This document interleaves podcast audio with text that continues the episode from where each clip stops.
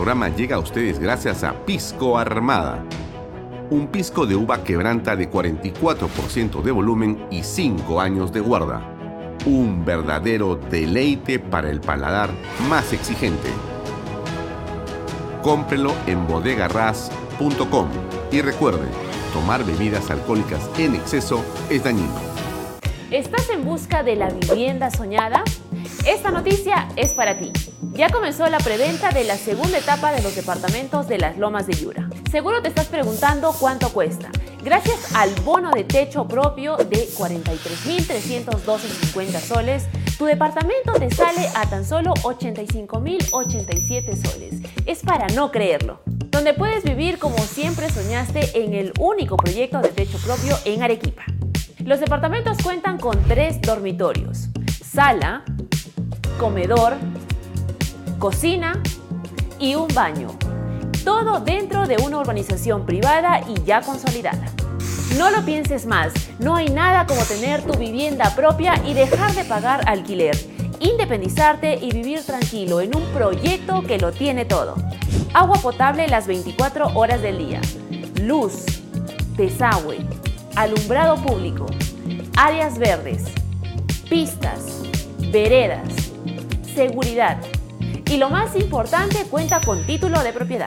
Y eso no es todo, también contará con áreas comerciales y colegios.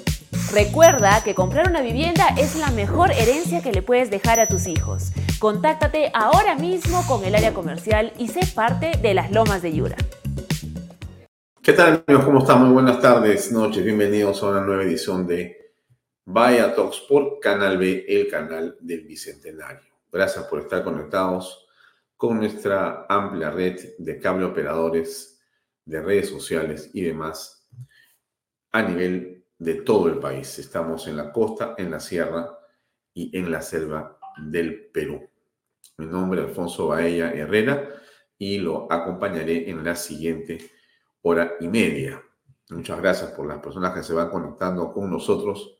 Gracias por sus comentarios, gracias por sus likes por sus comments y por sus share, o sea, por la manera como pueden compartir este contenido. Hoy día vamos a tener como invitados en el programa tanto a Carlos Galvez, ex eh, presidente de la Sociedad Nacional de Minería, Petróleo y Energía, un hombre vinculado ampliamente a la minería de toda la vida, para conversar sobre cómo es que se puede reactivar la economía con el eh, paquete que el gobierno ha lanzado en opinión de Carlos, y lo hemos invitado por una razón que es muy eh, importante. Una buena parte de esa reactivación descansa o tiene que ver con eh, el tema minero.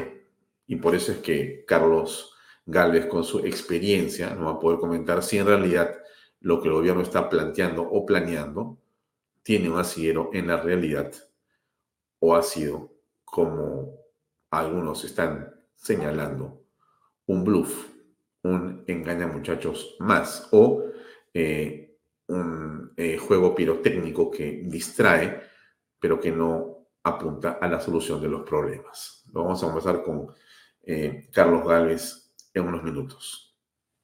Y en la entrevista de fondo estará con nosotros el alcalde de Miraflores, Carlos Canales, para conversar de varios temas que en Miraflores preocupan, por supuesto, como ustedes recordarán, en este distrito ocurrió este lamentable eh, y trágico suceso en un restaurante en el que eh, aparentemente se disparó por accidente una pistola que terminó con la vida de una de las participantes de un almuerzo en un día feriado. Producto de esta circunstancia, eh, el dueño del arma se fue a su vehículo, se encerró en el mismo, al lado del restaurante, y aparentemente se suicidó. Eh, este hecho trágico ha traído como consecuencia la toma de diferentes acciones de parte del municipio y además esto viene, eh, digamos, a colación de otra serie de incidentes más.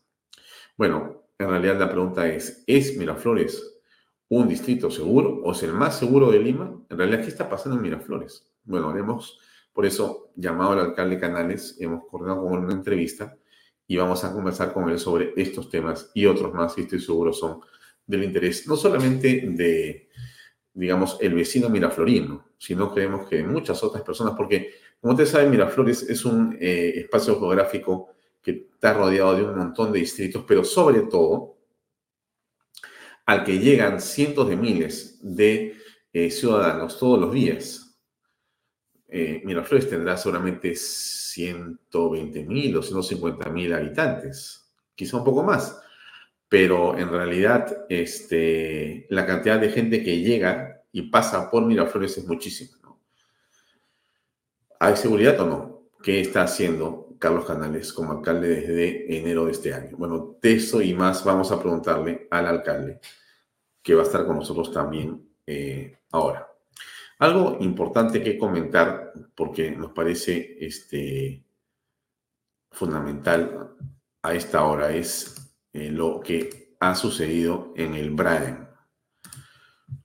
Eh, hay un comunicado de la Fuerza Armada, del Comando Conjunto de la Fuerza Armada. Déjenme ponerlo. Ahí, sí, ahí está. Me voy a checar yo un poquito más. Déjenme que lo lea. Este, el Comando Conjunto de la Fuerza Armada y Policía Nacional del Perú pone en conocimiento de la opinión pública lo siguiente. Dice, eh, el Comando Conjunto, eh, a consecuencia de la intensificación de las operaciones que se vienen realizando en el área de responsabilidad del CB Brian, el 12 de noviembre del presente año, la Policía Nacional del Perú, a través de la División de Investigaciones de Terrorismo Regional de la DIRCOTE, luego de realizar acciones desarrolladas por profesionales de inteligencia, se determinó la ubicación de delincuentes terroristas en el centro poblado Mayapo, en el distrito de Yochewa, eh, Yochewa, sí, provincia de Huanta, departamento de Ayacucho. Al respecto las fuerzas conjuntas del Comando Especial Brian y la Policía Nacional del Perú planificaron y ejecutaron una operación integrada y como resultado se logró capturar a las siguientes delincuentes terroristas pertenecientes a la organización Sendero Luminoso. Víctor Quispe Zúñiga, 24 años, eh, miembro del comité permanente de la organización, Iván Quispe Vargas, 23 años, Romeo, 19 años y Andrés, de 24 años. Este es un golpe que se le da, amigos, al terrorismo que sigue vivito y coleando, como lo dijo con eh, mucho acierto el coronel PNP Max Aguamán aquí hace unos días. Usted recuerda la entrevista que nos permitió comprender lo que está ocurriendo en el país con respecto al terrorismo. Algunos eh, quizá desinformados piensan que el terrorismo ha concluido, que el terrorismo ha sido extirpado, que Sendero Luminoso con la muerte de Emel Guzmán concluyó sus operaciones. Y nada más equivocado, lo que nos ha comentado el eh, coronel Max Aguamán es que ellos se camuflan, cruzan y caminan sobre esa línea en que la democracia les permite ser legales pero están eh, absolutamente atentos, agazapados y buscando o que infectar la mente de los jóvenes, de los niños, para crearles un mundo de ilusiones absolutamente nefasto.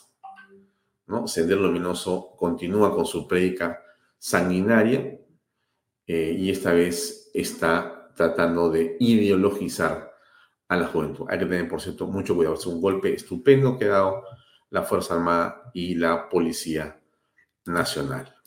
¿no?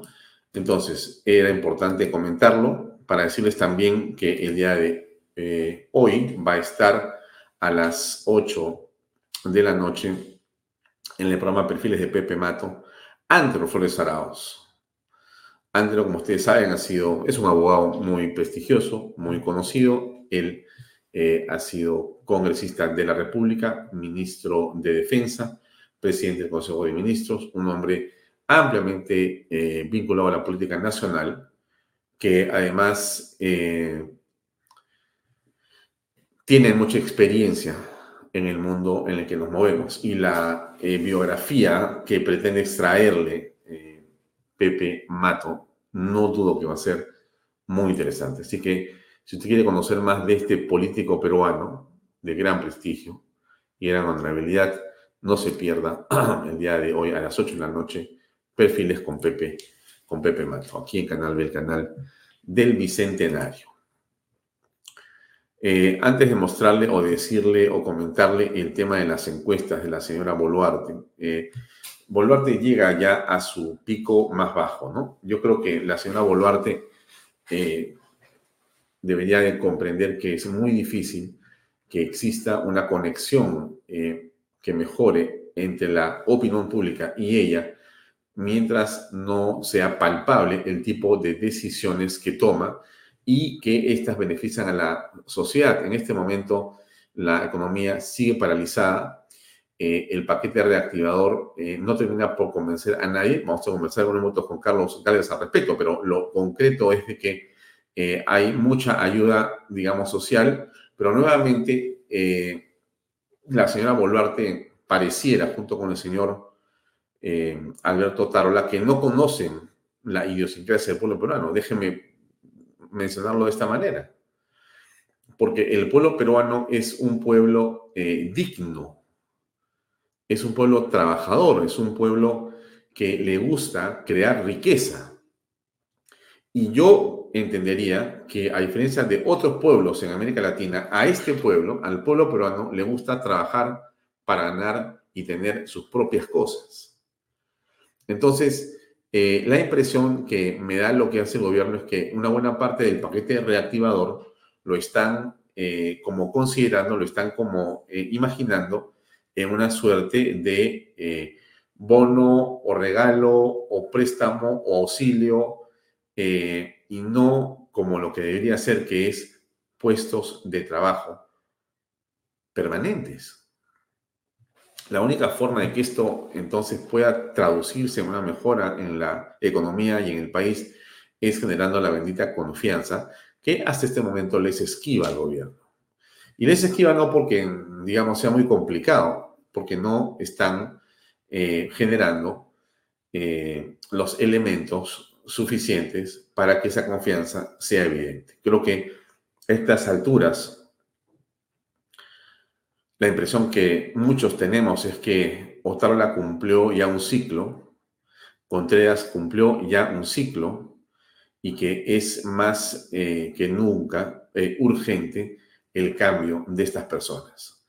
¿Podrá la señora Boluarte, alguien que no tiene experiencia política, alguien que no tiene experiencia estadista, podrá navegar en el mundo del de, eh, Estado y la política de manera eficaz para sortear los problemas hasta eh, la elección del 26 sin Otorola a su lado, no lo sabemos, pero es indispensable que haya un cambio en el gobierno. Y ese cambio no es el plan eh, de reactivación que han lanzado en las últimas horas. No alcanza, o sea, no llega al 26, ni siquiera llega a diciembre, pero en todo caso, tiene 10 puntos en este momento, sigue en caída libre y no hay cómo detenerla. Yo creo que para diciembre va a llegar de repente a 8 a 7%. Esto es eh, intrínsecamente malo. Miren, eh, como ustedes saben, esto se llama eh, la legitimidad en ejercicio, ¿no es cierto? Porque si tienes la de origen, que es la que te permite y te da la carta magna, ¿no? Te legitima porque eres y estás dentro del marco constitucional, lo que ocurre es que comienza a perder esa legitimidad cuando en el ejercicio de la función tus números son de esa naturaleza hasta que se van diluyendo tu propia legitimidad. Siempre es legítimo, pero la política comienza a eh, causarte estragos y debilidad, al punto en el que tus decisiones, por tener un piso tan bajo, comienzan a ser absolutamente todas cuestionadas.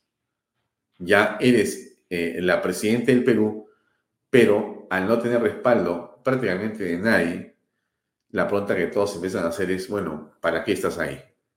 Entonces hay que tener mucho cuidado con eso, eh, amigos. Eh, y finalmente, para terminar con el tema de la encuesta, 8 de cada 10 consideran que Nicanor Boluarte tiene mucha influencia en las decisiones de gobierno. Es una encuesta que también se ha hecho a nivel nacional y que dice eso. Y eso tampoco es bueno para el país, porque lo que estamos apreciando ahí es una debilidad de la señora Boluarte.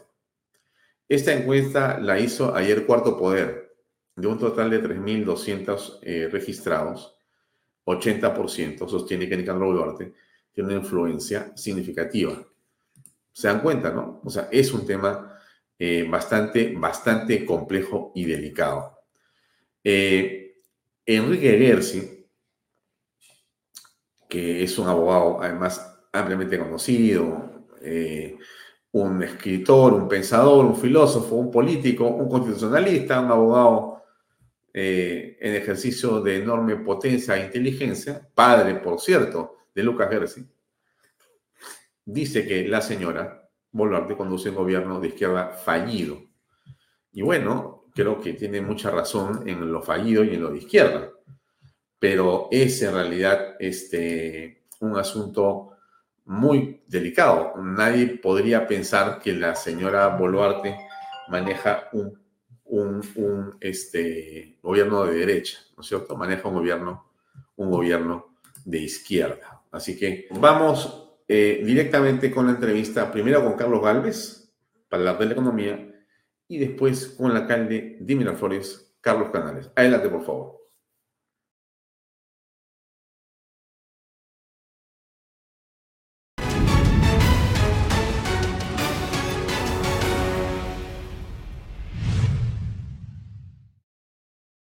Bien amigos, estamos ahora en Canal B con eh, Carlos Gales para conversar sobre este paquete reactivador que el gobierno ha lanzado hace unas horas. Carlos, buenas noches, gracias por acompañarnos. Buenas noches, Alfonso, gracias como siempre por la invitación. ¿Cuál es tu visión general de lo que significa en este momento este paquete reactivador del gobierno? La verdad es que me da risa, ¿no? Porque es, es tibio, sin objetivos claros, no tiene potencia, no resuelve. Ese es el problema. Acá hay falta de convicción. Han sacado un PowerPoint de 25 láminas del más, más eh, puro estilo burocrático, que a mí la verdad es que para hacerte una analogía, me da la sensación de que se les está hundiendo el Titanic y están sacando un botecito a ver si salva a todo el, a todo el pasaje, ¿no? Pero, ¿qué hubieras este, esperado tú? Mira, yo hubiera esperado liderazgo, sentido de urgencia, hubiera esperado acción, este, poner en marcha cosas que se tienen que ejecutar. Cuando tú me dices que van a sacar los permisos este, ver la exploración, Mira, con ese tema ya estamos meses, ¿no? Nada ha cambiado y nada se está moviendo.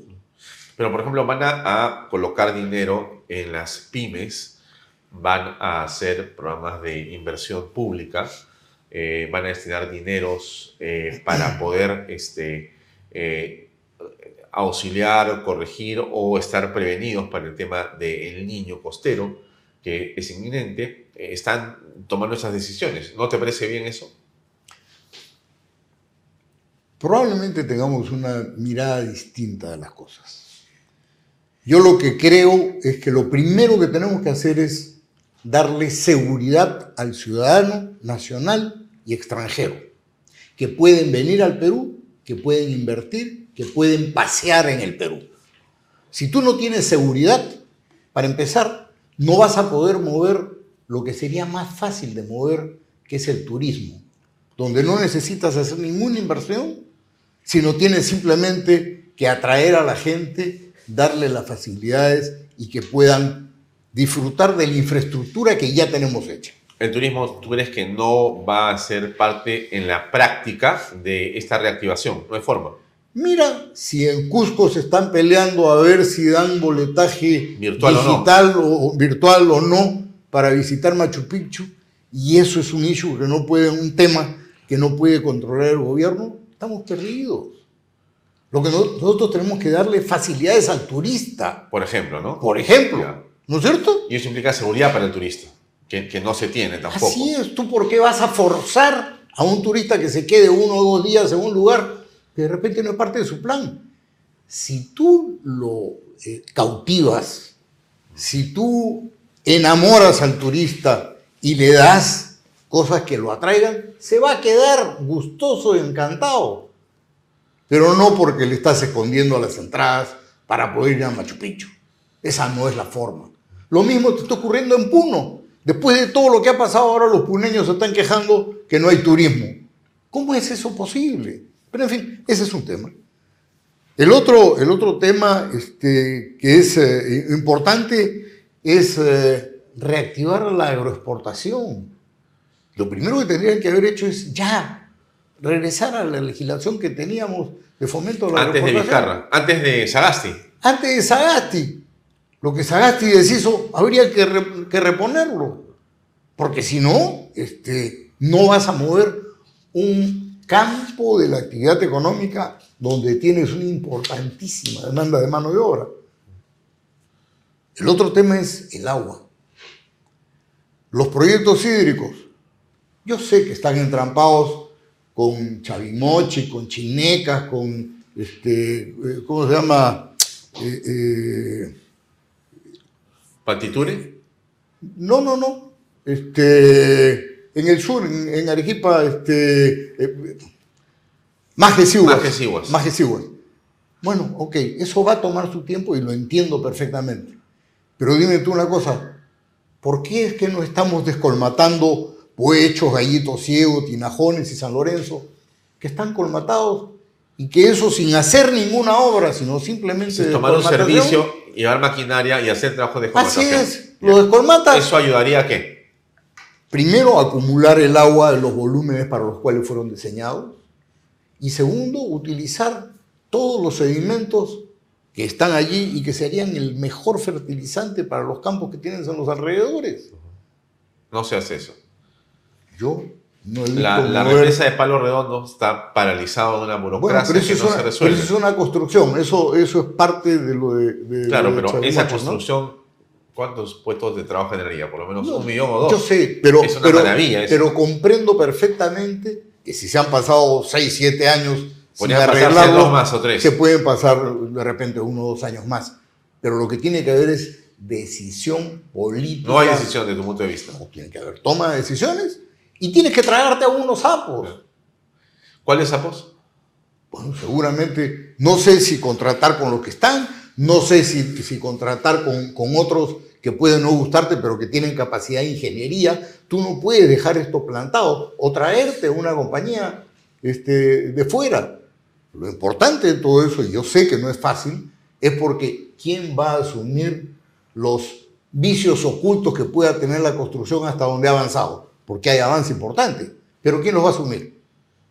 Eso no es fácil, por eso es que digo que hay que tragarse algunos sapos, ¿no? Este, luego, eh, en minería, la verdad es que me, me suena a chiste.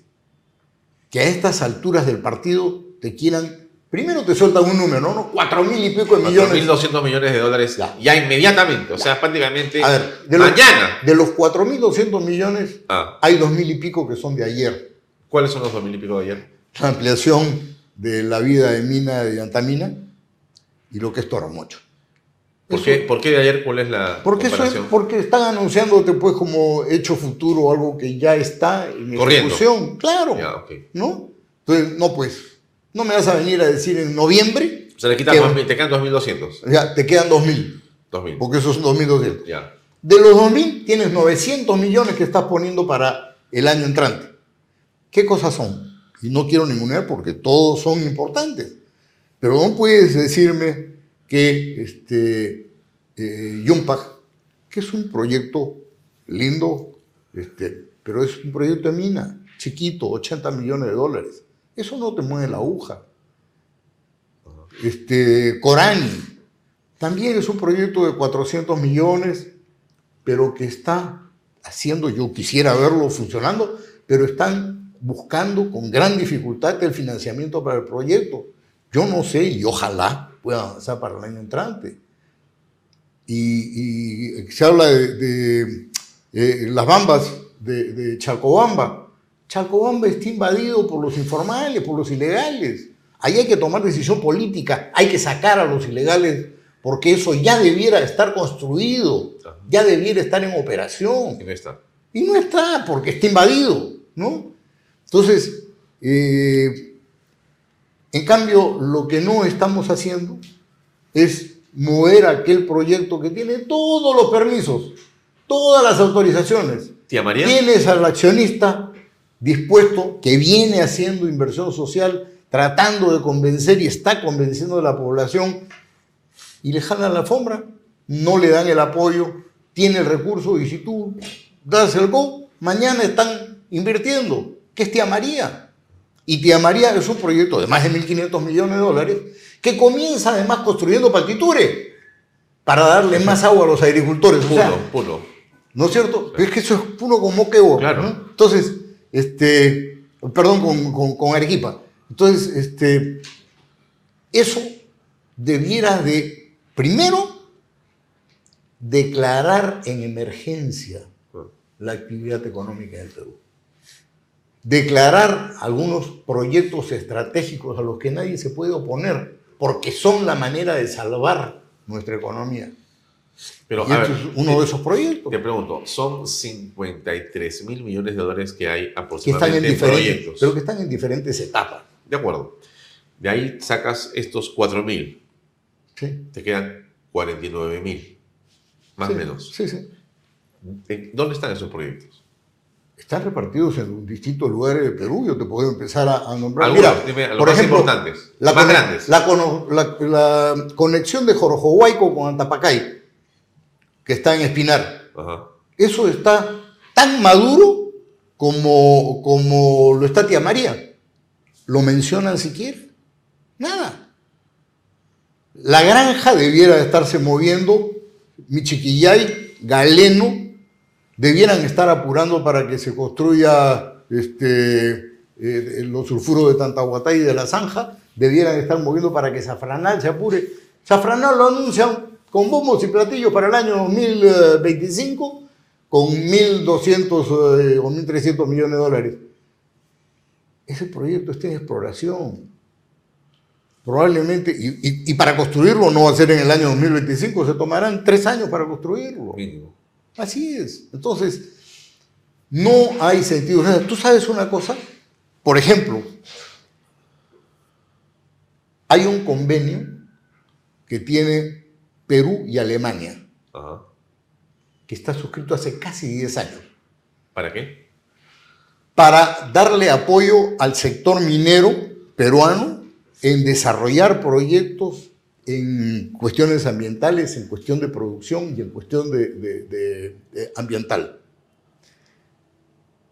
Yo te comenté, estuve hace un año este, en Essen, en Alemania, invitado por la Cámara de Comercio Perú-Alemana, este, precisamente porque a la industria alemana le falta tener una contraparte, un proveedor confiable para el producto, eh, para cobre, para el, suministro que necesitan. Porque resulta que China, que era su principal proveedor, con la cuestión de la guerra ha quedado claro que no es un proveedor confiable. En esas circunstancias se les planteó, y ellos lo acogieron con gran entusiasmo, esto fue en noviembre del 22, este, que ellos, ellos inviertan en dos refinerías de cobre, de 1.500 millones de dólares cada uno para medio millón de toneladas de cobre fino, y que no se lleven eso, sino que las industrias alemanas pongan aquí para transformar ese, ese cobre en cables y en componentes para la industria alemana. Eso Bueno, tiene una serie agregado. de ventajas, Claro. una serie de ventajas económicas para ellos y ventajas para nosotros, ¿no es cierto? Yo esperé que la presidenta, ahora que viajó a Stuttgart, fuera a mover esto y lamentablemente no han dicho ni palabra. Y está en el principal interés del- del, eh, de la industria alemana mover eso. Que esto sea. Así es. Y no se está haciendo. Entonces, este, mira tú, la, la de cosas. Tenemos que establecer este relacionamiento de la industria minera peruana con la industria que utiliza el cobre. El otro, tenemos el puerto de Chancay en construcción. ¿Tú has oído una palabra siquiera del planeamiento para la conectividad del puerto de Chancay a todos los países que tienen que traer sus cargas y retirarlas desde acá? Vas a tener un hub logístico y lo vas a tener como una cosa aislada y no estamos haciendo nada ni con carreteras, ni con ferrocarriles, ni con nada que nos esté moviendo. Y entonces ahí viene la parte importante.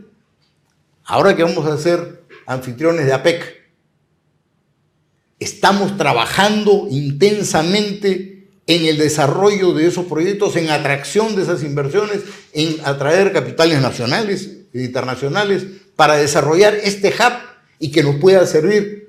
Mira, no te estoy hablando del otro lado del Pacífico, pero aquí ya nosotros debiéramos estar trayendo y conectando con Ecuador, con Chile, con Argentina, con Brasil. ¿Qué estamos haciendo?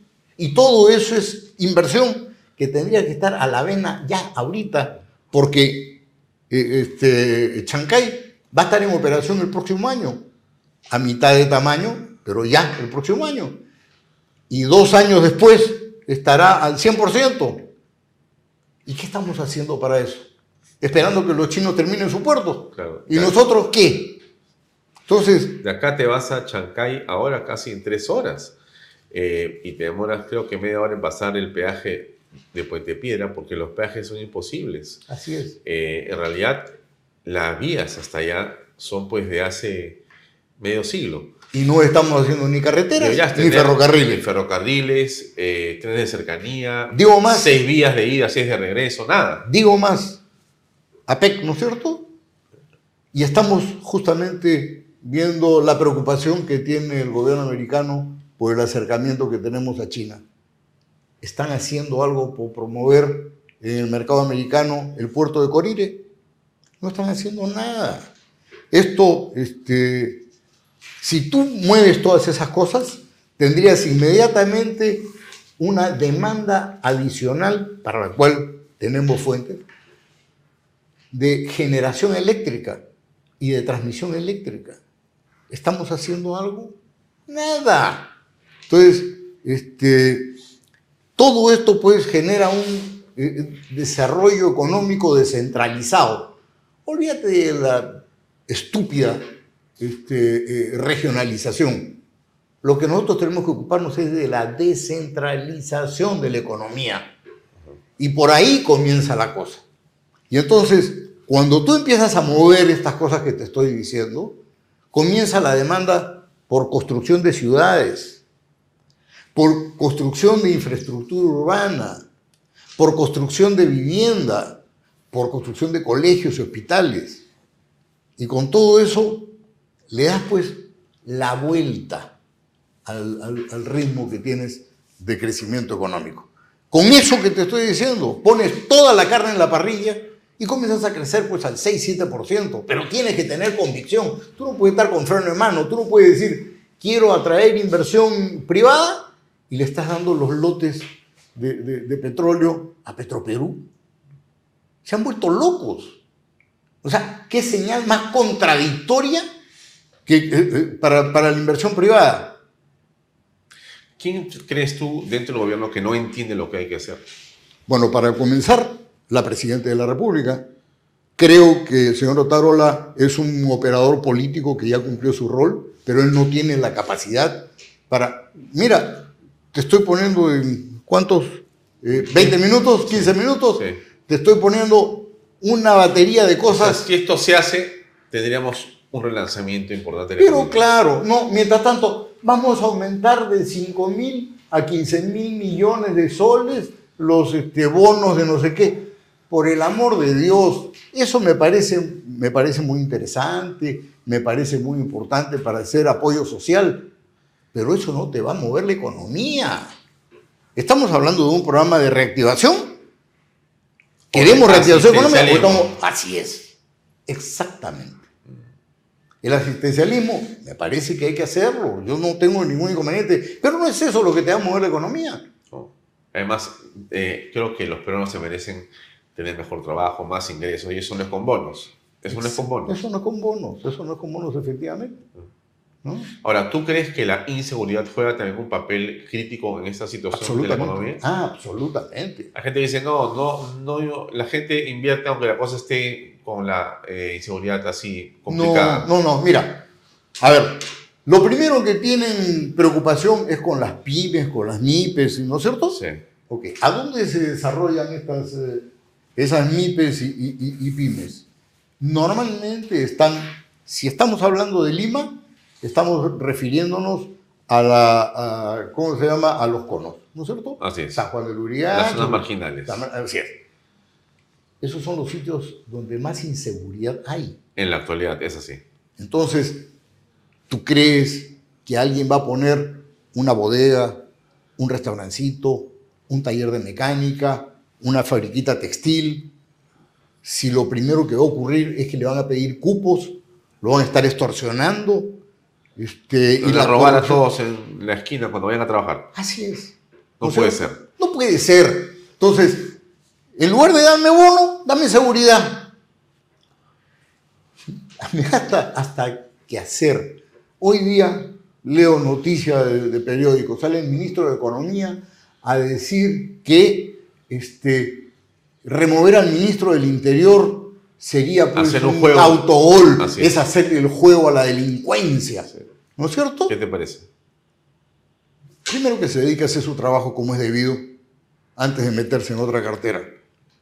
Pero solo para ponértela, para ponértela clara, pueden hablar de aumentar el cuerpo de la policía cuando no han sido capaces en los últimos tres años de construirle una escuela decente a los caballeros cadetes que hay en la escuela de policía, que están arrimados este, en la escuela de suboficiales. No tienen ni baños en la actualidad en la No escuela tienen de ni baños.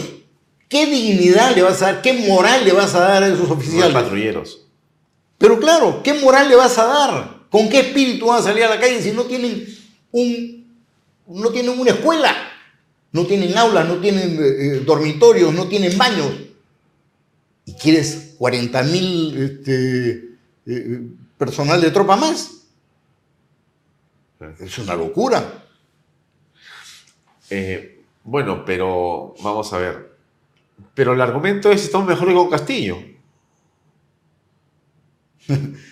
Sí, ya te lo he escuchado varias veces, pues. Eso, yo escu- no, Estás como, estás como cantifla. No, no, no, no, Del suelo no paso. Acá me lo han dicho varios, ¿ah? Pero mira, tienes que tener cuidado con lo que dices. Me dicen porque Yo no en realidad, tener cuidado. este, con Castillo estábamos pésimos, ¿no? Sí, claro. Y ahora pues estamos con una cosa distinta. Otros ministros de Estado, totalmente diferentes. No puedes comparar. No es lo mejor, pero es lo que hay. No es lo que hay, no es lo que hay, porque si tú eh, convocaras a gente capaz, así como han convocado a un nuevo canciller con todos los pergaminos, debieran de convocar. Le han pasado al lado, por ejemplo, voy a soltar un nombre, aunque no le guste, a un Luis Carranza para ver economía. Hace, eh, eh, me parece muy bien el, el ministro de Comercio Exterior, me parece muy bien el ministro de Transportes, pero hay otros ministros de otras carteras en trabajo, normatividad de trabajo. Estamos hasta las patas, ¿no? ¿Por qué? ¿Por qué estamos tan mal en trabajo? Porque hay tosudos que se han dedicado a legislar para el 5 o 10% de la población laboral sin Han tener en sobre regulado inclusive. han sobreregulado. Pero para ese 5 o 10% de la población Y el laboral, 90% el cero. 90%, Informal. dime tú, esos informales ¿tienen vacaciones? No, ¿Tienen horas extras? No. ¿Tienen feriado? No tienen nada. No tienen nada, pues. No tienen seguridad social, No tienen tienen nada, que- cero, cero, cero. se enferman, tienen que ir al CIS. Sí. ¿No es cierto? Y ahí se mueren. Sí. Entonces, eh, eh, Pero los que tienen, están en planilla tienen todo. todo. Tienen una cantidad de regulaciones que hace imposible que eso crezca. Se reducirá en todo caso. exactamente. O sea, son trabas que se le ponen a los que pagan impuestos. Y lo que tienes que hacer es ampliar la cancha. Tienes que hacer que más gente tenga, no ese mismo nivel de derecho, porque no vas a tener entonces la inversión ni vas a poder crecer. Porque te, repito, si tú quieres que los conos tengan actividad económica restaurantes, tallercitos, no sé qué, ¿le vas a poner toda esa normatividad Es laboral? imposible, es imposible. Imposible, imposible. La carga tributaria. Mira, la SUNAT está haciendo lo que le da la gana. Está interpretando este, la normatividad legal como se le antoja. Toma las libertades que quiere. Y acogota a chicos, medianos y grandes empresarios. Eh, Con interpretaciones que están haciendo, en los casos grandes, que son los que pueden, ir con sus casos al CIADI. Y ya empezamos a perder casos en el CIADI. ¿Quién podrá defendernos? Mira, creo que si la señora Boluarte quiere quedarse hasta el año 2026, y yo apoyo el concepto constitucional de que, de que dure, tiene la obligación de hacer como hizo Prado y convocar a Beltrán.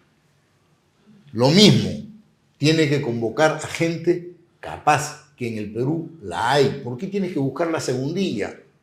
¿Por qué tienes que buscar la segundilla? Tienes que buscar gente capaz que, y que les des justamente el respaldo para que puedan hacer los cambios trascendentales que se tienen que hacer. Pero esa posición eh, de izquierda de la señora Boluarte, eh, ideológicamente, en un gobierno de izquierda, Pero ¿no? cuidado que hay mucha gente que te quiere hacer creer que esto es un gobierno de derecha. por eso quiero preguntarte entonces, si tú vas a tener a Lucho Carranza Sí. o a otras personalidades, eh, era pues bueno, pues esto lo ha hecho la derecha, no yo. Hay que corregirle la plana. Hay que, o sea, todos los estropicios que se han generado durante estos últimos años, que, o sea, estamos acá viendo la- los rezagos finales, ¿ah? Sí, sí. Pero no te olvides que esto comenzó con Humala. ¿Por qué? Porque Humala fue el primero que, que empezó a mediatizar todo. Fue el que trabó todo. No te olvides que él decía Ah, agua sí, agua no, oro no, no. Y plantó No, no, no, perdón, él comenzó con oro sí, agua no. No, agua sí, oro no. No, no, agua no, sí. discúlpame. oro- No, comenzó agua sí. No, él pues, te eh, dijo. Agua sí, No, oro no. No, yo- quería la, el yo mina. Yo he escrito un artículo sobre eso. Bueno, a ver, déjame, déjame preguntarte. Déjame preguntarte. Sí.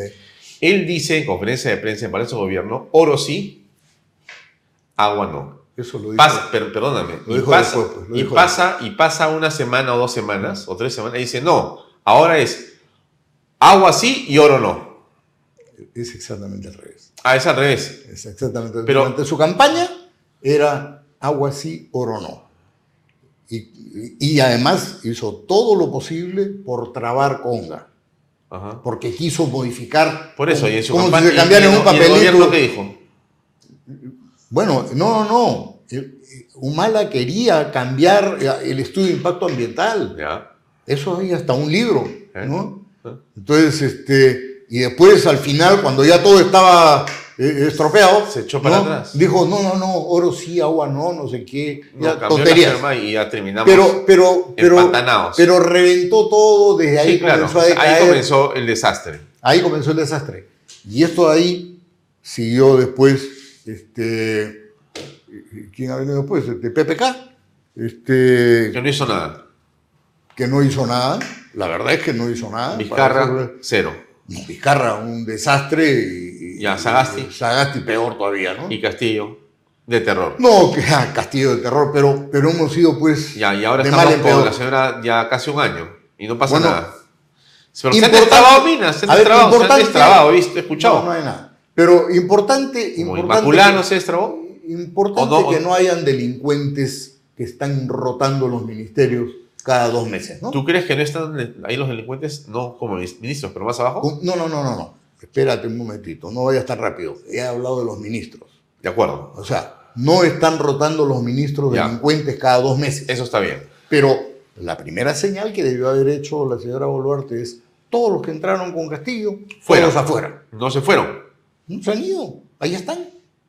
Y tú lo ves que se reciclan, que pasan de un lado al otro. No sé cómo se llama el hermanísimo. Ahora los mueve de un lado a otro, viceministro, Nicanor. secretario, no sé qué. Boluarte. Eso, ¿no? Bueno, este, pasan de un lado al otro, siguen haciendo del Estado su chácara, pero, Pero ella dice. vendiendo el mensaje que Eh. esto es, es manejado por la derecha. Ella dice que su hermano puede hacer lo que quiera y reunirse con quien quiera. Que haga lo que quiera, que lo haga en su casa con su plata. Que ahí que haga lo que quiera, pero, pero no con el Estado. Bueno, entonces, a ver, eh, para terminar te preguntaría, si te está viendo la Presidenta de la República, ¿no? Alguien le ha pasado el programa, a ella o a Otárola, dicen, a ver, escucha lo que ha dicho Carlos Gálvez en el programa de Bahía, Bahía Talks.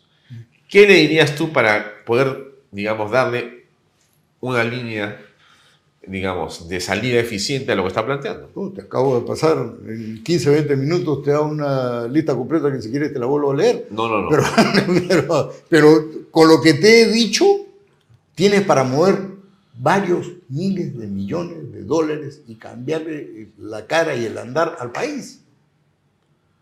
Porque de todo eso que te estoy diciendo vas a tener una recaudación fiscal que va a traer como consecuencia que vas a poder hacer todos los programas sociales, toda la educación, toda la salud que nos hace falta. Para empezar, hay muchos hospitales que se están, o, servicios médicos cuyas construcciones se han culminado hace un año o más y que no se están inaugurando este, por falta de personal médico. Hay equipos que están en esos hospitales instalados nuevos que cuando se empiecen a utilizar probablemente ya vayan a ser obsoletos. ¿Tú sabes lo que eso significa? Un desastre. Un desastre. Por un equipo de última tecnología que lo tienes eh, eh, este, instalado, Años. dando entrenamiento dos años y, no, y no pueden utilizarlo.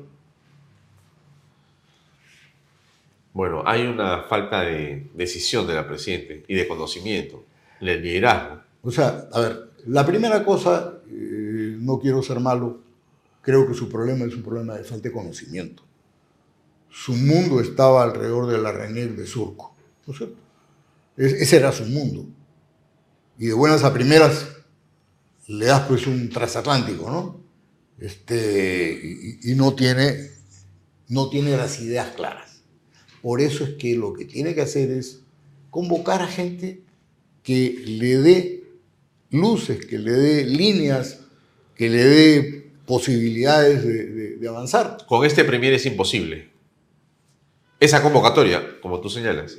Mira, no sé si es imposible, probablemente tenga cintura el señor Otárola para, para adecuarse, pero creo que él no es el líder que vaya a manejar un programa de reactivación. Él estaba más preocupado en estar en el estadio, este, en el Clásico Alianza, que en estar resolviendo los problemas que tenemos en estos momentos. Es decir, si tú asumes el primerato, eres 24/7, no tienes tiempo para partiditos. Es muy grave la cosa. Gracias, Carlos. Muy amable. Un gusto, como siempre, Alfonso. Gracias, amigos. Continuamos con Vaya Talks.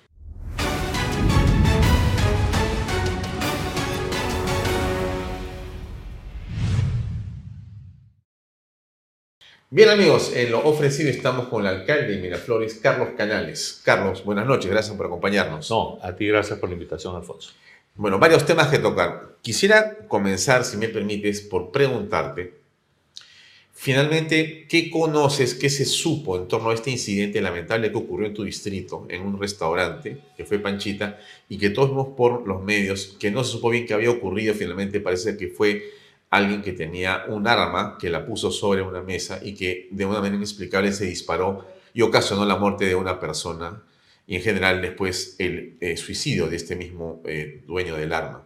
Eh, ¿Qué ocurrió finalmente en este evento tan preocupante para todos? Mira, eh, no hay un pronunciamiento oficial todavía, ni del Ministerio Público ni de la Policía Nacional. Sigue en investigación porque resulta extraño, primero, que una persona entre con arma a un local público, ya que está prohibido el uso de armas en locales públicos.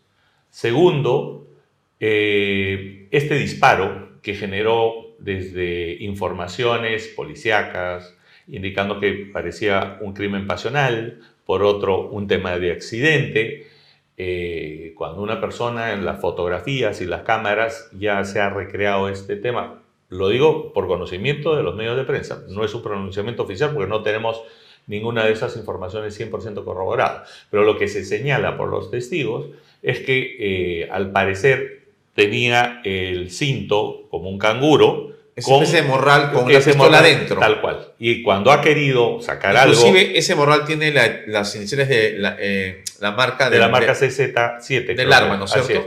Pero ese, ese morral ya debería haber sido mostrado al público porque si se ha disparado desde ese sentido, ah, tiene que tener un hueco donde sale la bala, por temas de lógica, ¿no? Sin embargo, hasta la fecha no se ha pronunciado. ¿Qué ha generado esto? Una preocupación por muchos de los comensales miraflorinos o visitantes de otros distritos que debe estar prohibido el uso de armas. La ley ya existe. Una pregunta pequeñita. ¿Cuánta gente viene de otros distritos a almorzar, a comer, a oh. usar por Miraflores? O sea, Miraflores tiene una cantidad de cuántos este, habitantes? Sí, claro. Mira, son 100.000, votantes son 130.000. Los que duermen son 100.000 residentes. Correcto. Y tenemos un promedio mm, entre 300 a 500.000 personas por día. Por día.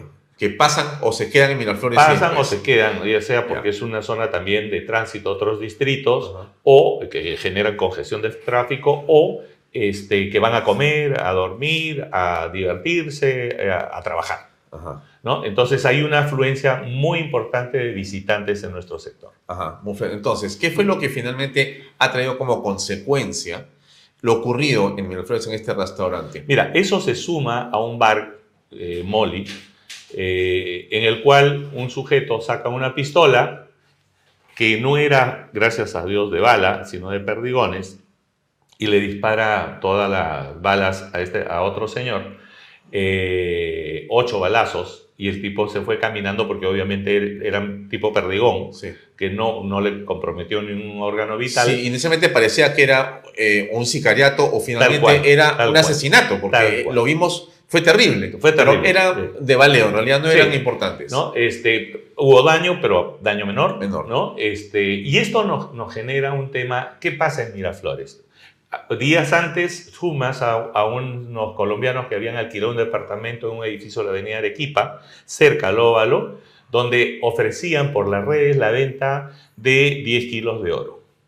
Y se, eh, van unos sujetos extraños a intención de comprar el oro y abajo había una persona que estaba esperando, muéstrame el dinero para ver si tú realmente quieres comprar el oro. Lo cierto, que eso todavía está en investigación en la policía, se, ha detenido personal y, surgió una balacera.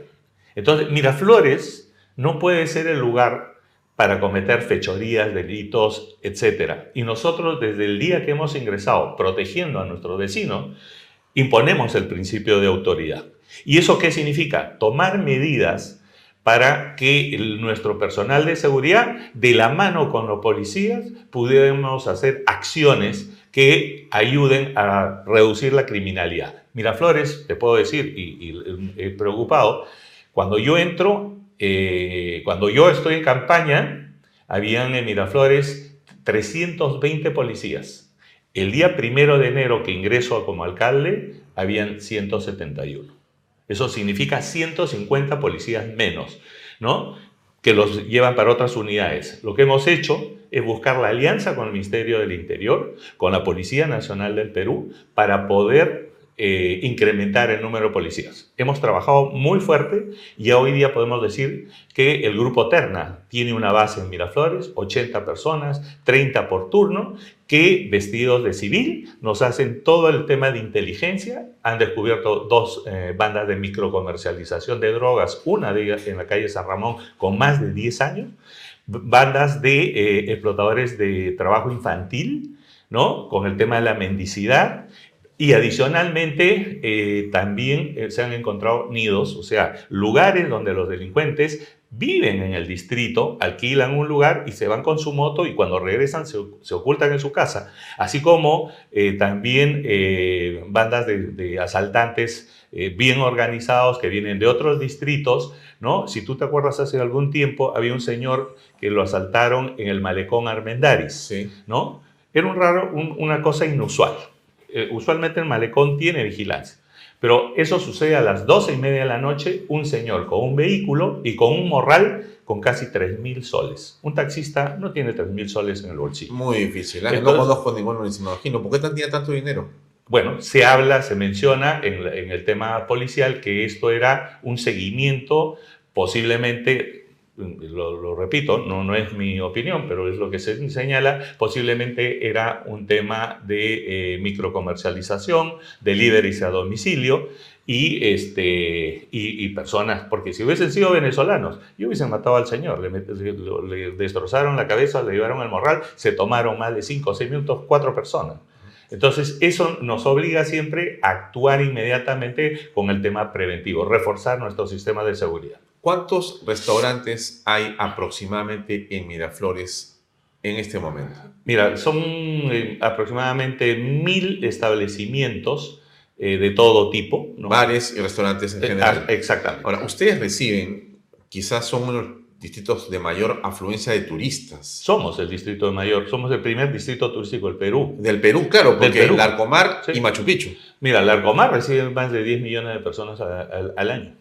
Ah, Machu Picchu hoy no llega ni a 2 pues millones. Entonces, lo que quiero decir con esto es que es un distrito que tiene mucho visitante, ¿no? Y donde tenemos que buscar la armonía de la convivencia entre los residentes con los visitantes. Y ahí te encuentras con los estados de emergencia, también hay eh, visitantes de barrios más complicados que vienen a entretenerse a Miraflores y obviamente hay un cambio en las costumbres que tienen los consumidores.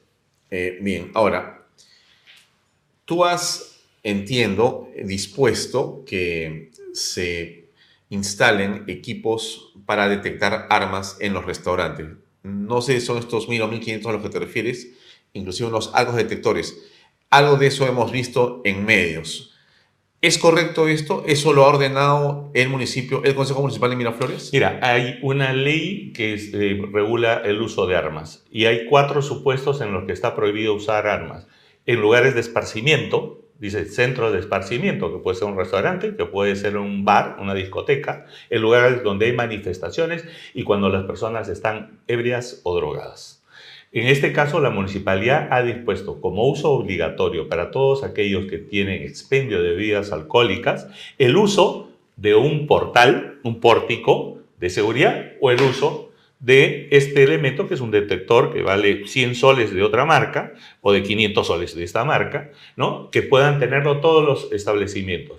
Y la discrecionalidad está en el local. Lo que está prohibido es permitir que alguien ingrese con arma. Si yo tengo licencia, me acerco a la persona y le digo, yo tengo arma, ¿no? Y yo sé que ya no te puedo vender alcohol. De, primeras no puedo, porque tengo la licencia, tengo la autorización para portar arma, ¿no? Pero no puedo, no puedo, no voy, si voy a un bar, no me, van a, me, venderán Coca-Cola, pero no te pueden vender alcohol porque la ley así lo prohíbe. Dentro de las facultades de la ley del uso y regulación de armas eh, letales, de armas de fuego, señala específicamente que las autoridades son las que tienen que regular el, el cumplimiento de esta ley. Nosotros como municipalidades y no el SUCAMEC, te dice, a este lugar, restaurantes, bares, no puedes ir con armas. Y si vas con armas, no te voy a vender alcohol. Con lo cual estamos previniendo la seguridad de los vecinos. El alcohol transforma. Si voy a una farmacia, una panadería, una pastelería, una bodega, no tienes que tener nada. Lo que se regula es a los lugares donde están.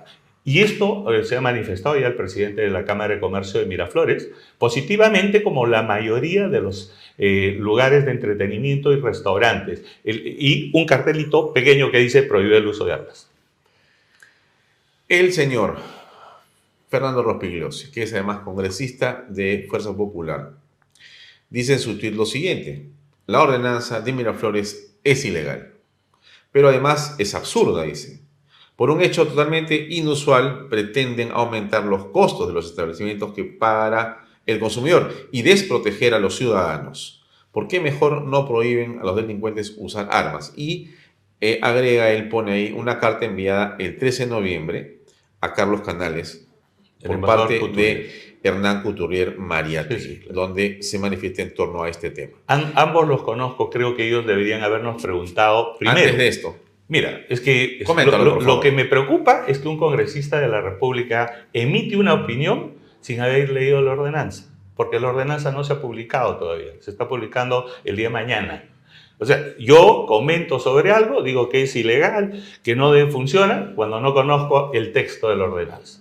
Igual que el señor eh, Hernán Couturier, ¿no? Y lo que no han leído, o los asesores de Hernán Couturier no han leído, es la ley que regula este, el tema del uso de armas, en las cuales están los supuestos ya establecidos y también en el artículo 2.1 señala específicamente que son las autoridades y entidades públicas las que deben regular el apoyo del uso de esta ley para evitar cualquier hecho fortuito. De tal forma que son opiniones eh, seguramente constructivas, que buscan un buen fin, pero que se alejan de lo que es la legalidad. Yo acciono basado en un equipo legal que ve la Ley General de Municipalidades, las leyes antes de poder mirarlas y te aseguro que nosotros no sacamos normas para que tengan barrera burocrática ni este, sean anticonstitucionales. Por lo tanto, el alcalde Miraflores dice que es legal, eh,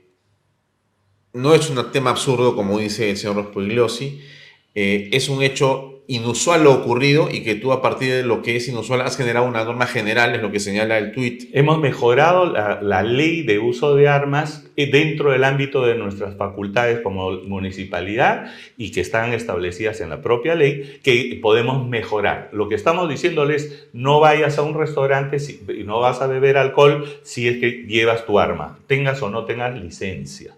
No, no pasa nada. Yo puedo ir a un restaurante, no voy a beber alcohol, mi licencia no la puedo. Y será a criterio del establecimiento que te pueda decir, señor, pase usted, siéntese, su arma la deja en consigna o ya sabe que usted no le voy a vender alcohol. Es la discrecionalidad del lugar, porque sabe que si ese señor toma alcohol y la ley lo establece, no pueden portar armas personas que consumen alcohol, ni drogas estupefacientes, ni explosivos. Pregunto, eh, daría la impresión que ustedes en el municipio han considerado que lo que ocurrió en el evento de Miraflores, en Panchita, con este accidente, eh, era y fue producto del alcohol. Pero por supuesto, mira las fotos que hay, están en vasos de pisco sour, hay vasos de, de licores dentro de la mesa. Vas a festejar, ¿qué haces? Tomas alcohol. Pero yo si sé que tengo un arma, tengo el, el arma de reglamento, ya sea como policía, como guardaespaldas o como eh, ciudadano común y corriente, sé que no puedo beber alcohol porque hay una norma que específicamente me prohíbe portar armas cuando voy a consumir alcohol, drogas o estupefacientes. Pregunta que alguien me ha hecho hoy en la mañana. Entonces quiere decir que si soy un ladrón que está armado, yo voy a llegar a un local donde están bebiendo y sé que las armas no están en la mano de ninguno de los O pueden que están estar en la consumiendo. mesa, o pueden estar ahí, pero no vas a beber alcohol, estás alerta.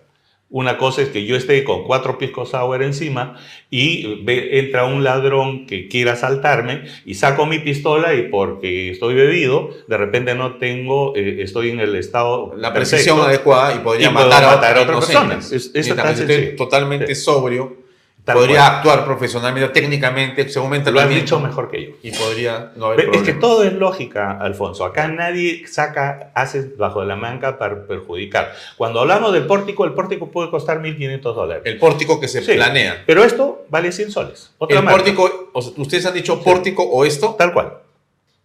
Esto es discrecional para ti. Si yo tengo una pregunta. discoteca con mucho, masiva Sí, sí, concurrencia, claro, claro. entonces te digo, oye, mejor el pórtico para evitar Es que más haya rápido. congestión. así. No va a generar más, por ejemplo, a los centros comerciales como el Arcomar, van a tener que entrarse ahora a través de un pórtico. No, el centro comercial puede entrar la gente porque ya hay personal de seguridad que cubre todos los ingresos. En los locales donde exista expendio de alcohol, ahí sí van a tener o esto o el O el pórtico. Así. Ya, o sea, donde hay alcohol es el problema. O es, Es- el tema, es la regulación. Ahí va dirigida la ordenanza. Así es. Y te puedo decir que en Miraflores, la gente se confunde, ¿no? Una cosa es Miraflores y otra cosa es otro distrito.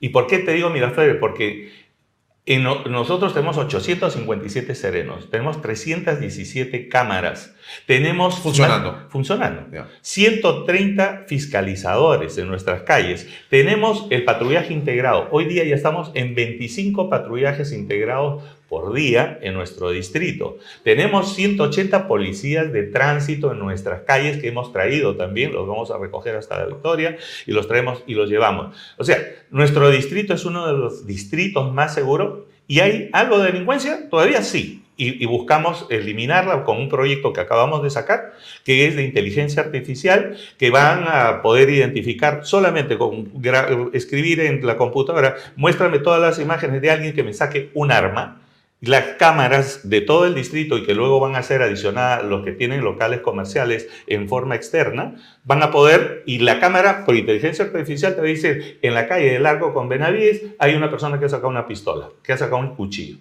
y no está con todos los, eh, los que observan las pantallas, porque somos humanos, podemos fallar, pero la, máquina no. Tú tienes estadísticas, eh, Carlos, con respecto a cómo se ha manejado la criminalidad en tu distrito desde que asumiste en diciembre, en enero de este año hasta ahora. ¿Cómo van esos números? Nosotros tenemos el, el Comité de Seguridad Ciudadana, el CODISEC, y lo preside. Y ahí tengo dos comisarios, dos fiscales, dos jueces, personal de las juntas vecinales, personal de la policía de tránsito, personal de los cuerpos especializados. Tenemos el Grupo Verde, también participa con nosotros con las motocicletas. Tenemos eh, eh, representantes de la sociedad civil. Hemos reducido en 36% la criminalidad en el distrito de Miraflores en 10 meses. Hemos reducido de 28 robos diarios de celulares de alta gama que se van a nuestros distritos, estamos entre 7 y 8, ¿no? Todavía Pero la ventaja es que hoy día estamos atrapando a los, a los delincuentes. Antes se iban en la moto y no había forma. Hoy día hemos fortalecido el patrullaje integrado y hemos fortalecido el patrullaje fronterizo y nos hemos puesto de acuerdo con Surco, con eh, San Isidro, con Surquillo para, y Barranco para poder ayudarnos cuando un, un delincuente se va al otro distrito. Entonces quiere decir que en concreto el público que va a Miraflores, aunque no viva ahí, y va a pasear, a almorzar, pasa por ahí, va a encontrar un espacio miraflorino totalmente resguardado por cámaras o con ternas que están camuflados o con policías o con serenos con policías en vehículos de ustedes o motocicletas. O sea, hay una integración de la seguridad y es más seguro hoy que antes. Definitivamente, aunque tenemos que señalar que la criminalidad en el Perú se ha incrementado los seis primeros meses del año los seis primeros meses del año, a comparar, yo tengo las cifras, ha desbordado la criminalidad en todo el Perú. Y no solamente en Perú, hoy, cuando había en Nueva York asaltos y robos o robos de celular. Vas a Guayaquil, vas a Bogotá, vas a Medellín y vas a Buenos Aires o Santiago y te roban. Entonces, eh, eh, nosotros que primero partimos, cambiemos la luminaria. Y he firmado el contrato con Luz del Sur. ¿Ya se cambió? No, es un proceso para que traer los focos adecuados. Hemos hecho pilotos porque yo quiero una luz blanca. ¿Dónde pilotos ahora? Está en la avenida, en la calle Porta, la cuadra 1, 2, y en la Pardo 4 eh, y 5, donde hemos, hemos puesto la nueva luminaria. Eh, yo he pedido una modificación del incremento de Luminex para poder esto. Vamos a cambiar 9.000 faroles en todo el distrito, en Malecón, que hoy día es oscuro, ya no va a ser oscuro. Este es un trabajo en cuatro meses que debe estar iniciándose la quincena de diciembre, porque me trajeron unas luces amarillas y yo quiero las luces blancas, LED, con el, cuatro veces la luminosidad que existía antes para poder proteger. Esa es, la primera característica, te da un ambiente seguro, las cámaras pueden visualizar mejor. Sí. Eh, ¿Qué pasa con eh, en este momento esas ideas, esos debates que aparecen en torno a que la Fuerza Armada podría eh, ser parte de la seguridad ciudadana. ¿Qué piensas al respecto? Yo fui el primero en pedir que, entre el ejército y las Fuerzas Armadas a Miraflores incluso, pero de otra forma. O sea, lo que, lo que tú tienes que hacer es, las Fuerzas Armadas tienen un personal que es los soldados rasos, que no tienen la formación para el trato con los civiles. ¿No? Ellos se te acercan, te dicen, no te paras y tienen por formación que disparar, ¿no? Pero hay policía militar. La policía militar tiene otro, es resguardo de los establecimientos, tiene otro criterio, tiene otra formación y otra capacitación. Con ellos, tranquilamente se pueden hacer operativos que yo señalé, que podían ser en puntos de frontera, donde son lugares de evacuación a partir de las 10 hasta las 5 de la mañana Tú te vas por determinadas vías y por una red. el ladrón se fue por la avenida Benavides y está entrando a este, Tomás Marzán, por dar un ejemplo. Tú tienes los puntos focales donde tú vas a tener un puntos eh, de control eh, aleatorio. ¿no? Aleatorio no significa que ves a, un papá con su hijita en la moto, ¿para qué lo vas a parar? Ves un carro que se ve el interior, ¿para qué lo vas a parar? Eso sería para otros temas. Por eso, mira, Flores, hemos hecho esto.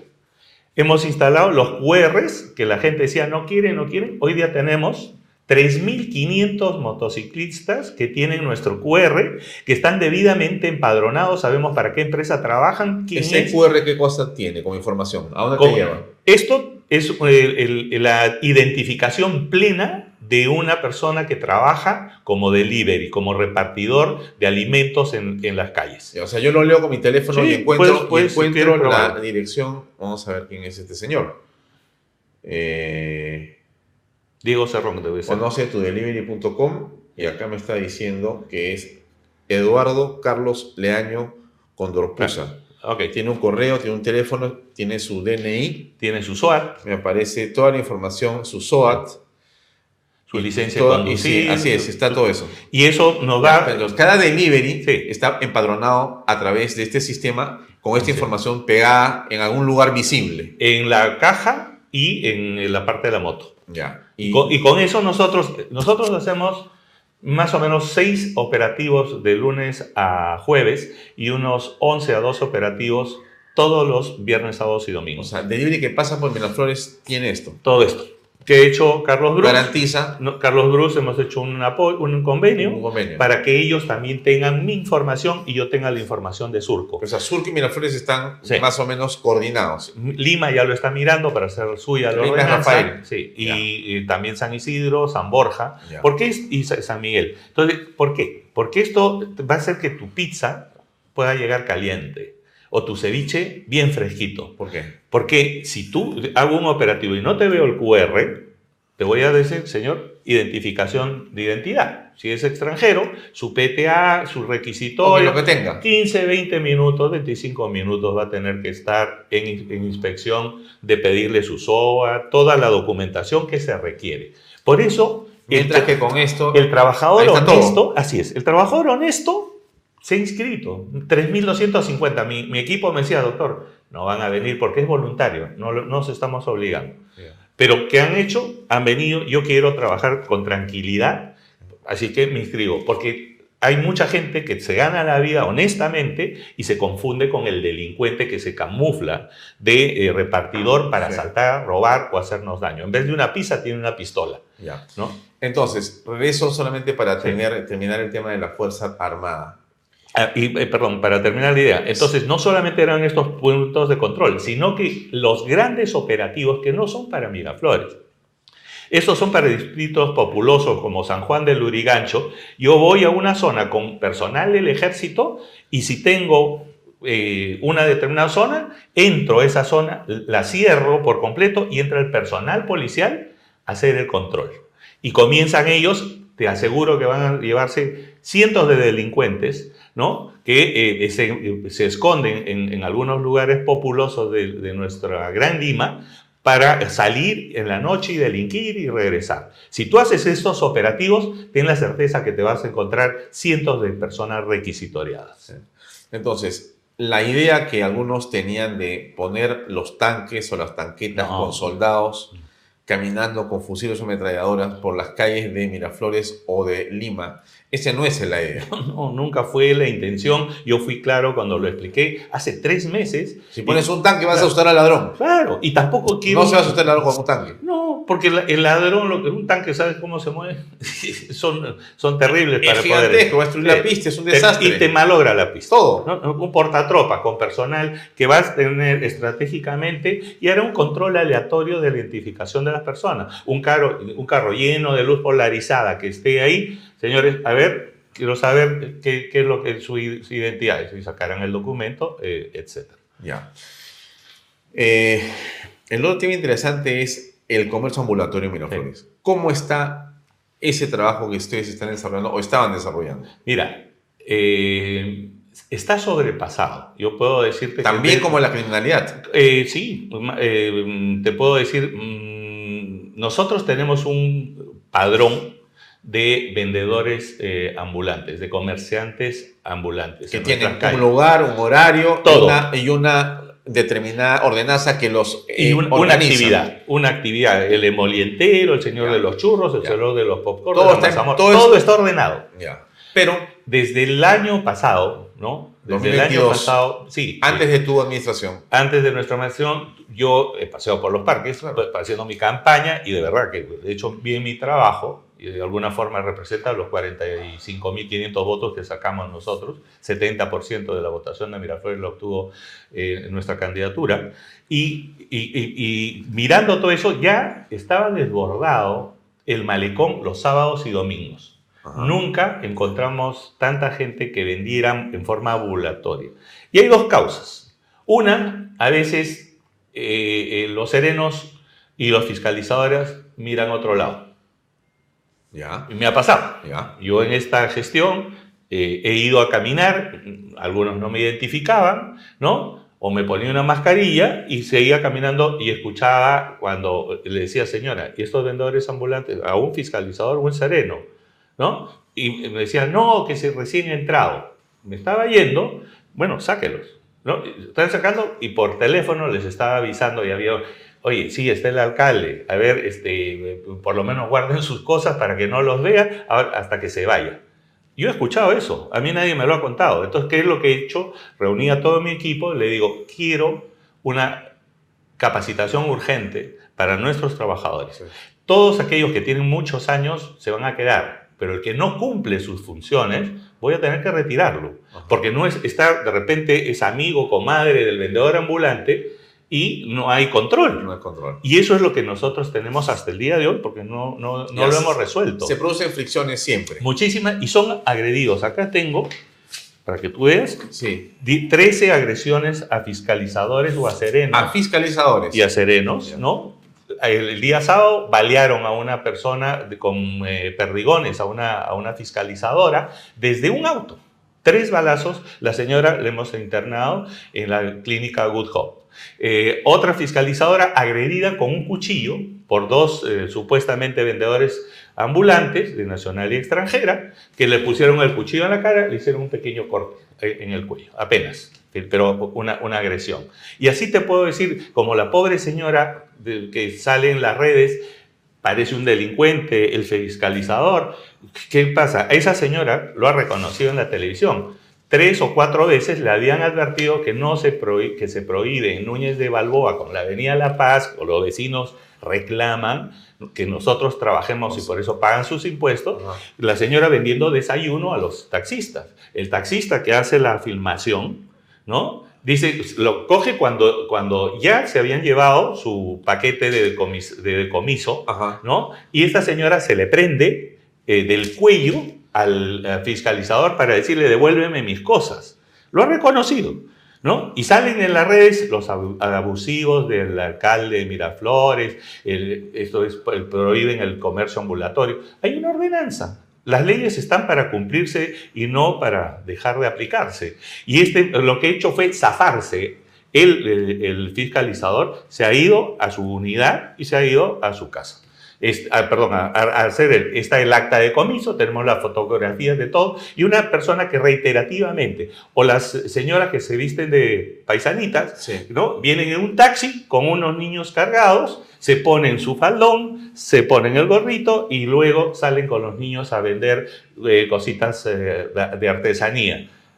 Está prohibido, se les hace abusivo, mira, racista, clasista. Miraflores es terrible. He visto en las redes sociales algunos casos relacionados a personas que eh, se quejan en las redes que ciertos fiscalizadores en algunos parques de Miraflores tienen actitudes de repente poco tolerantes y las personas se resisten y se molestan. No sé si son eh, vecinos de Miraflores o son personas que están de paso, pero el hecho se produce y hay un enfrentamiento y dicen, bueno, no hay tolerancia, en realidad no es posible que no podemos repartir volantes, no podemos cantar, no podemos bailar, no podemos hacer nada porque nos cae encima la gente que está de fiscalización de la municipalidad. Beto Ortiz, ¿Es así? Beto Ortiz pidió autorización para ir a repartir unos volantes a Miraflores Sí, o a su- poner de su esto película. de su película. Sí. Es que las ordenanzas están. Y se le dio. Por supuesto, o sea, él, pidió, ¿puedo filmar cuando si yo estoy haciendo un, en Miraflores? es- Está todo reglamentado, ¿no? Lo he hecho yo. Tienen años estas ordenanzas. O sea, no puede ir a un parque a grabar sin Tienes que pedir autorización si va a ser para un fin comercial, Ya. ¿no? Entonces, ¿Hay que pagar algo por eso? sí, claro, el TUSNE lo señala, creo que son 200 soles, no, no recuerdo el monto, pero lo importante... Ah, si fuera un comercial. Claro, o sea... no, si- pero si quiero hablar con mi celular porque estoy No, haciendo un no, selfie, ahí si no quiero nada, grabar para un tema periodístico, No, no. Todo lo que tiene que ser con un elemento publicitario, publicitario. con un sentido económico, Sí. tiene que pedir autorización. No la prensa. No, la Ya. prensa va... No, pregunto, pregunto. No, no, no, Ya, no. Perfecto. Pero, Pero sí, a- a claro, quiero voy- sentarme a hacer una grabación, pongo mis luces para hacer un comercial. Oye, anda, pide tu permiso Pide tu permiso o quiero poner un domi o que quiero Sí. poner un artefacto. Ya. Todo tiene que estar. Pero lo que te decía era normal. gente que estaba haciendo, creo que yoga en cierto momento, haciendo algún tipo de. Quiero regresar a esta señorita que nos, me dicen que es cantante, eh, que estaba volanteando y le Ah, sí. pidieron amablemente, por favor señora, si quiere hacer esa actividad, usted puede, tiene que pedir la autorización. No sabía que Miraflores para eso tengo que pedir. O sea, por favor, o sea, las normas están, están hechas. Ella averigua si vas a, va a hacer una activación, eso se llaman activaciones. Activación. Así es. ¿no? Sí, sí, sí. Entonces tiene que pedir la autorización como todas las personas hacen. Quiero hacer un cumpleaños en el parque, ¿no? Y esa es una intervención. Está regulado desde hace más de 10 años cuatro parques para hacer activaciones de cumpleaños. ¿Tienen costo eso? Tiene un costo, 500 soles. Ya. ¿no? Y tiene que ser vecino. No puedes no ser vecino. O sea, no puedo yo la Molina, quiero hacer mi cumpleaños No, en un parque. no, si yo quiero utilizar, por ejemplo, eh, digamos, una, eh, llevar elementos Sí. ¿no? Una cosa inflable, un muñeco, una serie de cosas, tienes que pedir autorización. Si yo voy a hacer mi picnic, mi Ya. mantita, Ya. y no llevo bebidas alcohólicas porque está prohibido consumir alcohol en las vías públicas, Correcto. no puedes hacerlo. Y en Miraflores tenemos lamentablemente el día de Halloween, o de la canción criolla, como querramos llamar, eh, 1.500 personas intervenidas con botellas de ron, de whisky, de cerveza. En los parques. En los las parques, en las calles y hasta en, mi- en el parque Kennedy. O sea, nosotros, hay otro video que tenemos de una señorita que está bebiendo a las 12 del día su chela el día domingo en el parque al lado de la iglesia. ¿no? Viene el fiscalizador y dice, señora, está prohibido beber. Oye, que no puedo ni siquiera tomarme una chela. ¿Qué tal? Esto que son racistas. Acá no hay racismo. Y el señor educado hasta el final. Le respondió, le dijo, señora, son las ordenanzas, son las leyes, ¿no? Alguien me decía, o sea, yo puedo bajar de mi edificio e ir a visitar a mi enamorada que está a una cuadra y media, ¿no? Y no puedo ir con mi chela en la mano. No puedes, pues, no puedes. Porque no se, no se puede consumir alcohol en nuestro distrito. En todo el Perú, dice, en ningún lugar en las vías públicas. Bien. Finalmente. Bueno, entonces tú ves que Miraflores está avanzando. Esa es tu, tu percepción como alcalde, como autoridad. ¿Tú crees que entre enero y la fecha ha mejorado la situación del distrito? Mira, A pesar de las circunstancias que deben ser complejas por la situación económica en general. Más compleja en nuestro caso porque lamentablemente se congelaron unos fondos de inversión pública que no pudimos utilizar y recién nos la ha liberado el Ministerio de Economía ahora en octubre, ¿no? Porque habían dos eh, demandas de arbitraje, ¿no? Que congelaron 78 millones de soles y no hemos podido utilizar ni un sol hasta la fecha de esos 78. Ahora hemos reprogramado porque hicimos gestiones en el Ministerio de Economía y ya nos han liberado 44, faltan todavía unos treinta y tantos millones para poder y estamos eh, ya eh, haciendo las obras de ejecución pública que son absolutamente neces- necesarias para poder hacer que Miraflores sea el mejor lugar para vivir. Preguntas cortas para terminar, Carlos. Eh, digamos, lo más importante hecho por Carlos Canales en estos primeros 11 meses de alcaldía, ¿qué cosa es? Para mí la seguridad. Hacer una alianza con el Ministerio del Interior, con la Policía Nacional, y por eso los alcaldes no queremos que saquen al ministro Romero, porque está trabajando de la mano con nosotros para reducir la inseguridad. Y esa es la base primordial de mi trabajo. Lo segundo, hemos recuperado los parques y jardines que estaban en un contrato con una empresa francesa y que hoy día la municipalidad ha contratado 250 jardineros, 40 personas para podar, para volver a regresar el Miraflores verde y hermoso que tenía si yo te preguntara, ¿qué cosa va a ser lo que vas a dejar? Estamos en el primer año recién, pero ¿qué piensas como ya está la cosa? Una cosa es la campaña, otra cosa es cuando estás adentro, ya estás tú en la administración. ¿Qué vas a dejar en Miraflores cuando termine? O sea, ¿en qué estás organizando como hitos importantes de tu obra municipal? Un distrito, primero, con una seguridad de a prueba de delincuencia. Segundo, un ordenamiento territorial en el cual tú te sientas seguro y homogéneo la zona de Santa Cruz como la zona de la Aurora van a parecer lo mismo porque van a tener los mismos servicios y las mismas inversiones públicas. Tercero, digitalizar completamente el distrito. Tenemos que eh, utilizar la tecnología, la inteligencia artificial, sensores en nuestros parques para poder reducir los costos y dar mayor prestación de servicios. Pero lo más importante como obra es el, centro, eh, el gran auditorio municipal que va a tener, vamos a tener en el complejo Bonilla, en el complejo deportivo Bonilla, eh, donde vas a tener un polideportivo dentro de un auditorio y al lado un centro de convenciones que va a ser el más importante de América con vista al mar. Abajo un complejo deportivo, un polideportivo con dos canchas de fútbol, eh, perdón, una cancha de fútbol, 12 canchas de fútbol 7, un, eh, eh, una cancha de pádel y un centro de entretenimiento para niños. Vamos a recuperar del parque de em, la playa La Estrella, que es lo que es el ex Costa Verde, el restaurante Costa Verde, hasta la Rosa Náutica, un bulevar de... Al costado de la policía de la salvataje, creo que está Exactamente. Hasta la Costa Verde, hasta el restaurante eh, Costa Verde. Rosa Náutica. Rosa Náutica. Hasta, allá. Hasta allá. Toda esa playa. Toda esa playa, recuperarla para que existan y, eh, ofertas complementarias. Estamos construyendo un teleférico a través de una inversión eh, privada y eso tiene que llevar a la playa. va de dónde a dónde? Del Parque Domodósola a la altura de la playa Redondo. Son 600, 700 metros, pero no tiene servicios para que funcione, tenemos que poner restaurantes, bares, eh, oferta complementaria abajo. Eso se va a hacer. Eso está, en marcha. Nosotros acabamos de aprobar el, último documento y, vamos a poner también este, eh, el puente, ya está en construcción, hemos hecho la primera piedra, que va a unir desde el Parque Bicentenario hasta el malecón Harris, al otro lado, que va a unir Barranco, un, eh, un puente que si bien es cierto lo desarrolló la gestión anterior, nosotros hemos conseguido los recursos. Lucho Molina. Sí, claro.